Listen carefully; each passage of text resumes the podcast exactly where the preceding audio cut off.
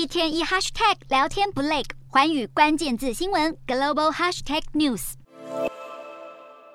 美国智库和平研究所二十号发布最新报告，内容写道：中国将太平洋岛国视为极具重大战略利益的地区，因此美国应该强化对北太平洋岛国的承诺。这份报告并非空穴来风。过去数十年以来，中国透过“一带一路”等商贸活动，将手伸进太平洋岛国。外交上，中方双脚踏进多个区域组织，并且强化高层访问，而这对美国利益构成威胁。传统上来说，美国在地缘战略上享有优势，无论是夏威夷等领土，还是自由联系邦，也就是马绍尔群岛、帛琉跟密克罗尼西亚。美国都保持特殊关系，更在一九八零年代与这三个国家签署条约，给予美国防卫责任以及使用军事基地的权利。然而，这份条约将在二零二三年跟二零二四年到期。由美国退休高官共同撰写的报告指出，